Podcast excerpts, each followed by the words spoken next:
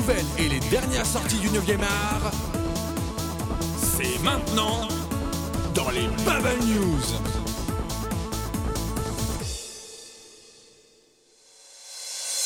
Bonsoir à tous chers auditeurs et bienvenue dans les Bubble News, votre rendez-vous hebdomadaire consacré à la bande dessinée. Nous on aime bien les bandes dessinées, nous c'est qui Pour ce soir? C'est One Eye Pied mais également One Eye Bras pour nous parler de bande dessinée européenne. Bonsoir Pied. C'est pas beau de ce mot bonsoir. Voilà donc euh, Pied qui a un bras euh, dans le plâtre, hein, c'est ça? Ouais à peu près une attelle mais Voilà, c'est- chiant aussi. Voilà, bon c'est parce qu'il a fait trop de ski. Rien à voir avec euh, l'homme politique euh, russe. hein. Et euh, pour nous parler de bande dessinée euh, asiatique, nous avons notre cher Papillal. Bonsoir Papy. Bonsoir BTO et je promets, moi je ne ferai pas de blagues pourries. Sous-entendu que moi j'en fais, moi c'est qui? Moi c'est BTO bien entendu pour parler des comics, des bandes dessinées venus tout droit des États-Unis. Et donc pour pas changer la recette, on commence par le tour des news avec Pied. Bien, je vais annoncer une nouvelle. euh, c'est la mort de Didier Comès. Alors Didier Comès est un auteur qui, de son vrai nom, Dieter Hermann, un auteur belge qui est mort à 71 ans euh, dans la nuit du mercredi 6 mars. Euh, C'était un champion du noir et blanc. Alors je connaissais pas très très bien son travail. J'ai lu il y a quelques années un de ses bouquins qui m'avait vraiment plu. Même euh, c'était Silence. C'est un peu son, son œuvre phare. Il était considéré comme un héritier de Hugo Pratt de par son travail du noir et blanc, son trait euh, vraiment euh, charmant. Il avait commencé dans, les, dans des magazines, alors de Pilote à Spirou, Tintin, et il avait été révélé donc par Silence, une bande dessinée qu'il avait publiée dans le magazine À suivre et qui a été meilleur album à Angoulême en 1981.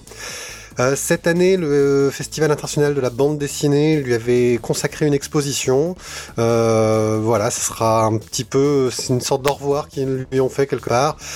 Donc il avait une, œuvre qui était assez dure, teintée de fantastique et d'onirisme, qui se passait dans un côté un peu campagnard. Donc le monde de la bande dessinée est un peu touché par cette disparition. Et heureusement, il reste son œuvre que je vous invite tous à aller regarder. Très bien, très bien. Bon, t'as peut-être une news un peu plus heureuse, Papy, de ton côté?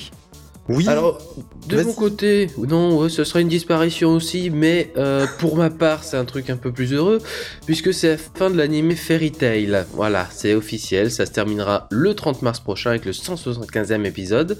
Ça commence à faire beaucoup, et ça devrait se terminer à peu près à la fin du 35e tome. Donc, euh, c'est pas une nouvelle qui me m'attriste plus, plus que ça, puisque j'ai jamais vraiment aimé euh, l'adaptation animée. Mais bon, il y en a qui aiment, donc euh, bah voilà, tant pis, ça s'arrête, hein, ça, arrive à, tous. Mais je vois mal comment ils vont terminer euh, à la fin du tome 35, vu que ce serait le plein milieu d'un arc. Enfin bon, c'est la règle de l'animation, on fait n'importe quoi, et euh, du moment qu'il y a des gens qui sont là pour acheter, tout va bien. On rappelle quand même qu'il y a un cinquième euh, OAD qui sera prévu le 17 juin, avec la sortie du 30e volume au Japon, et que euh, le manga continue son petit bonhomme de chemin, et que contrairement à l'anime, c'est bien.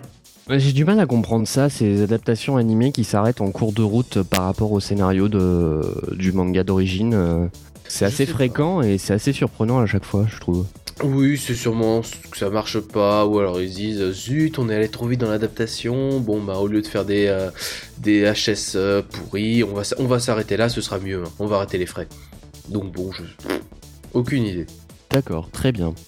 Alors, on l'attendait tous, plus ou moins, en tout cas les fans de DC Comics. On a eu quelques prémices en France dernièrement dans un numéro de DC Saga avec la publication euh, du euh, euh, Free Comic Book Day consacré donc l'an dernier, en 2012, à un- un- un- une sorte de prélude d'un événement qui s'appelle Trinity War. Alors, qu'est-ce que ça va être Trinity War? C'est enfin le premier crossover du nouvel univers DC, l'univers façon New 52.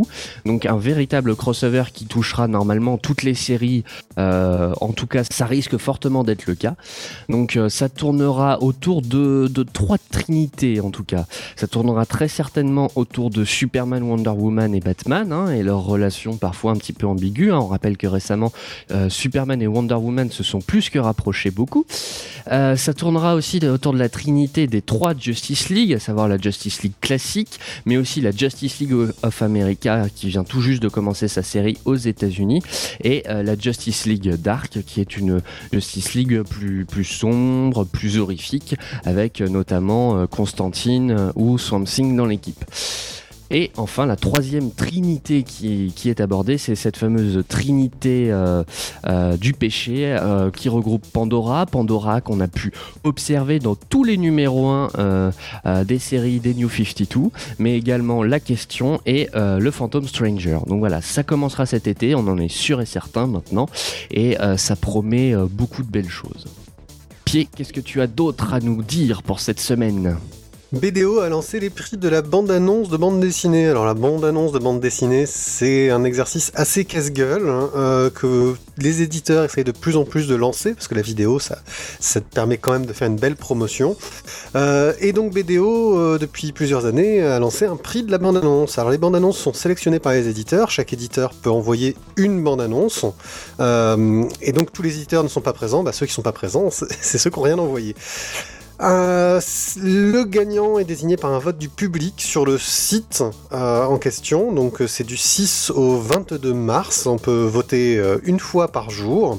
Et il y aura une remise du prix au Salon du Livre de Paris le 24 mars. Alors les années précédentes, ça se passait au Festival de BD de Chambéry. Ils ont décidé cette année de changer le lieu où ça allait se passer. La bande-annonce qui gagne euh, va gagner une campagne de publicité de 3000 euros, ce qui est plutôt pas mal. Euh, il y a déjà il y, a pas mal de, sélectionnés. Euh, c'est vraiment intéressant de voir comment sur des bandes dessinées très variées, hein, ça touche vraiment un peu tous les styles, les éditeurs les mettent en scène pour essayer de faire une bande-annonce qui nous donnera envie d'acheter de la bande dessinée. Très bien, très bien. Allez, papy, ta deuxième news pour la soirée. Allez, une news un peu plus joyeuse cette fois, c'est la reprise de, officielle d'High School of the Dead au Japon avec euh, donc euh, le manga de Shoji Sato et Daisuke Sato qui revient après deux ans d'absence. Alors pourquoi deux ans d'absence bah, Tout simplement à cause de l'événement, on va dire, d'il y, a deux ans, le, fameux séisme du 11 mars, qui avait un peu euh, traumatisé le scénariste et qui a, eu beaucoup de mal à s'en remettre. Et ça y est, il, a, est un peu sorti de la crise, il, s'est dit, ça y est, c'est bon, je sens, mon mojo monter, je vais pouvoir écrire des trucs et ça va être bien.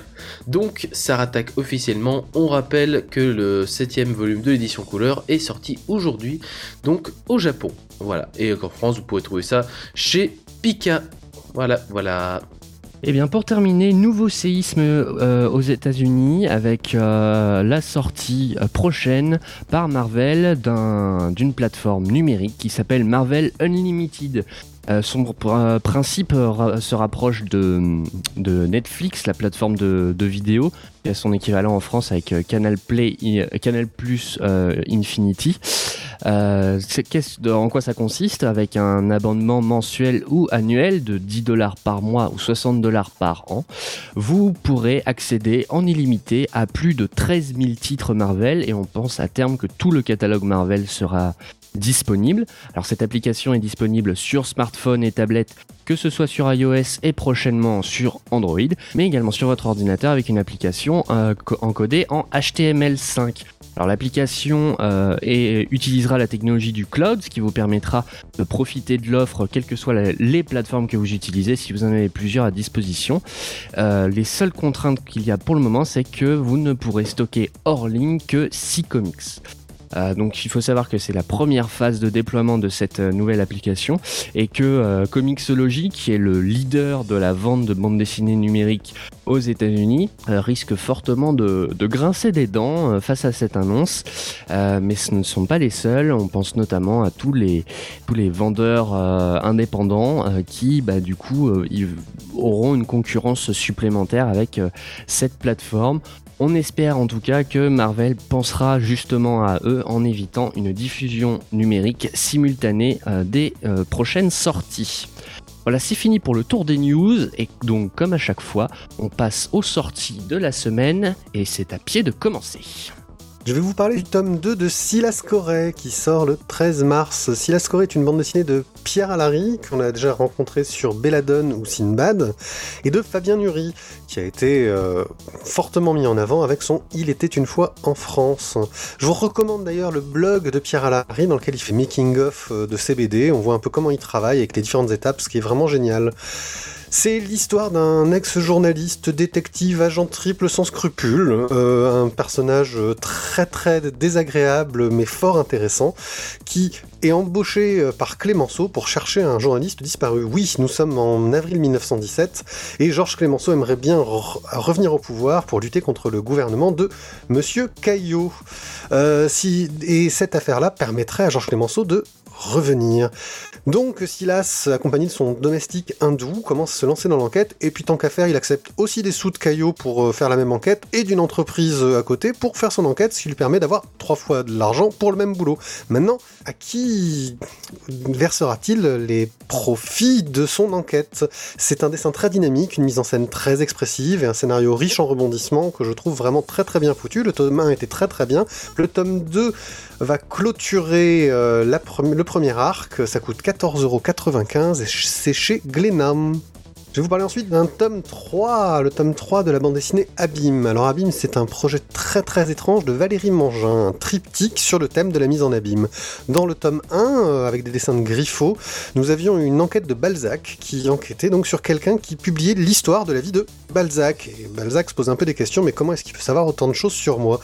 Dans le tome 2, dessiné par Loïc Malnati, c'était Georges Clouzot qui faisait un film sur Balzac, mais il se rend compte que dans ses rushs, tout ce qu'il arrive à voir, c'est des extraits de sa propre vie et un petit peu des moments houleux qu'il a avec sa compagne. Donc il commence à essayer de comprendre ce qui s'est passé. Et dans le tome 3, encore plus étrange encore, c'est Valérie Mangin, la scénariste de la bande dessinée, dans les années 90, alors qu'elle est étudiante, qui tombe par hasard sur une bande dessinée qui s'appelle Abîme, dans la collection Air Libre chez Dupuis, et qui est écrite par une homonyme, quoi, une certaine Valérie Mangin. Alors elle essaie de remettre la main dessus un peu plus tard, elle n'y arrive pas. Ça coûte 15,50€, c'est chez Dupuis, ça sort le 22 mars et ça a l'air très très intrigant, en tout cas c'est un triptyque qui fait très envie.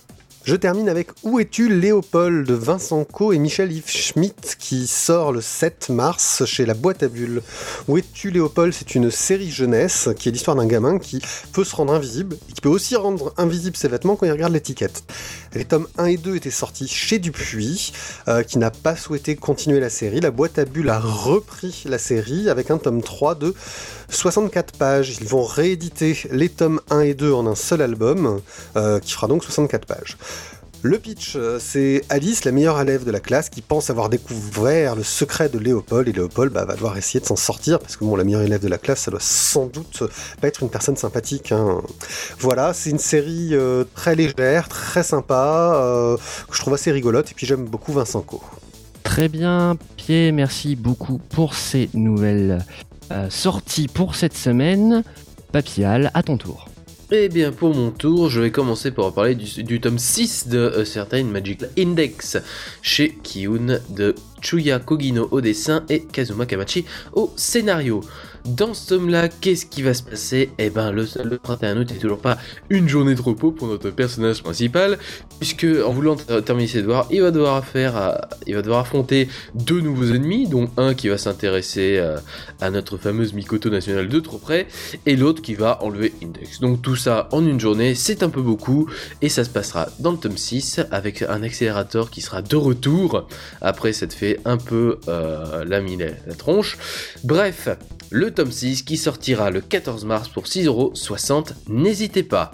la sortie suivante, ce sera le tome 5 de Peace de Inako Ashihara, qui est une, un petit, un petit chouchou de notre ami BTO, n'est-ce pas Tout à fait, tout à fait. Quoique, euh, un tome 3 un peu euh, particulier, mais une, après le tome 4 euh, permet de, relancer l'intrigue. Mais faites très attention lorsque vous découvrez la, la série, au tome 3, il peut un peu perturber. Et bah là, on sait justement qui est l'ex-petite amie.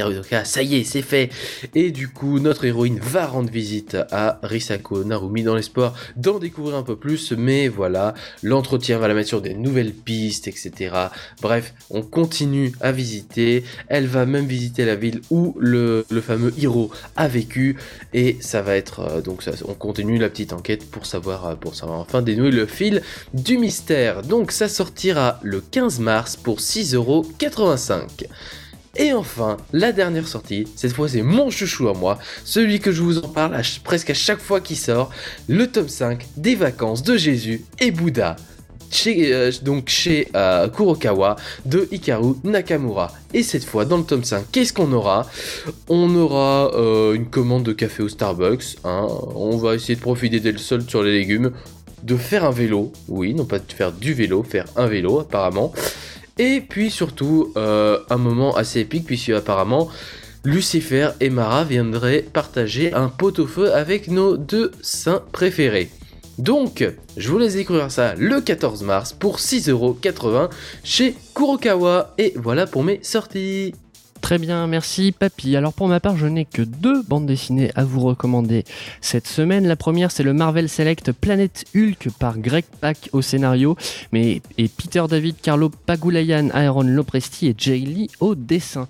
Alors qu'est-ce que c'est que ce Planet Hulk tome 1 C'est le premier volet de l'aventure qui a révolutionné l'existence de Hulk ces dernières années, en tout cas dans les années 2000. Euh, de quoi ça parle? Le géant vert a été exilé par euh, certains de ses anciens compagnons héros, les Illuminati, en tant que le groupe qui se fait appeler les Illuminati. Il a été exilé euh, à, bord d'une fusée sur une lointaine planète et il s'écrase donc euh, sur, euh, sur celle-ci et il va devoir lutter pour sa survie dans une arène, combattre et puis eh ben, je vais rien vous raconter plus, hein, il faut lire l'histoire parce qu'elle est vraiment passionnante et aboutira à de grands changements un peu plus tard dans l'univers Marvel. Donc ça regroupe les épisodes 92 à 99 de, la grande euh, période Planète Hulk, ainsi que deux histoires bonus tirées cette fois-ci de The Incredible Hulk numéro 82 et du Giant Size Hulk numéro 1. Ça coûte que 16,30€ et ça sort le 13 mars. Et ma deuxième sortie, ce sera la grosse sortie de vendredi prochain, le tome 1 de Saga, la grande série de Brian Kevogan au scénario et de Fiona Staples au dessin. Un univers sans limite peuplé de tous les possibles, une planète qui s'appelle Clivage qui est perdue dans la lumière froide d'une galaxie mourante. Et sur ce monde en guerre, la vie vient d'éclore, mais pas n'importe laquelle, puisque deux amants que tout oppose, Alana et Marco, donnent naissance à Hazel, le symbole d'espoir pour, pour leur peuple respectif. Sauf qu'évidemment, bah, dans ce genre de cas, dans ce genre d'histoire un peu à la Roméo et Juliette, bah, le bébé qui naît, bah, il est toujours vu d'un mauvais œil. Donc ça va être une histoire de fuite dans un monde absolument féerique, fantastique, dans un univers même, et superbement dessiné par Fiona Staple. C'est un des coups de cœur de n'importe qui pour cette année 2013. Et on sait tout l'engouement qui, est né de cette série aux États-Unis et de l'annonce par Urban Comics qu'ils allaient l'éditer. Ça coûtera 15 euros, ça sort donc vendredi, je l'ai dit, et c'est immanquable. Merci à tous chers auditeurs de nous avoir écoutés pour cette émission ce soir. Merci également à Papy et Pied de m'avoir accompagné. Mais merci à toi. Je t'en prie. Ce soir dans la Synops Happy Evening, malheureusement vous n'aurez pas Chrono Bobine, mais à 20h30 il y aura évidemment le best-of de Pass le Stick. N'oubliez pas, ce soir à 21h, c'est le Synops Bubble Show avec Mayana Bideguin, la réalisatrice du documentaire Sous les bulles qui était projeté en avant-première au Festival de la bande dessinée d'Angoulême.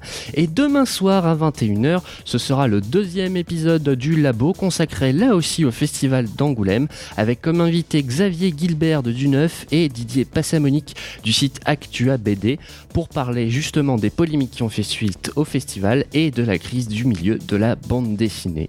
Voilà, voilà, merci à tous encore. N'oubliez pas que vous pouvez retrouver cette émission en podcast et en replay sur la page replay de Synops Live ou sur les flux RSS et sur iTunes. On se retrouve la semaine prochaine à 20h. Et d'ici là, si vous bullez, n'oubliez pas de lire de bonnes BD. Ciao, ciao. Salut. Au revoir, au revoir.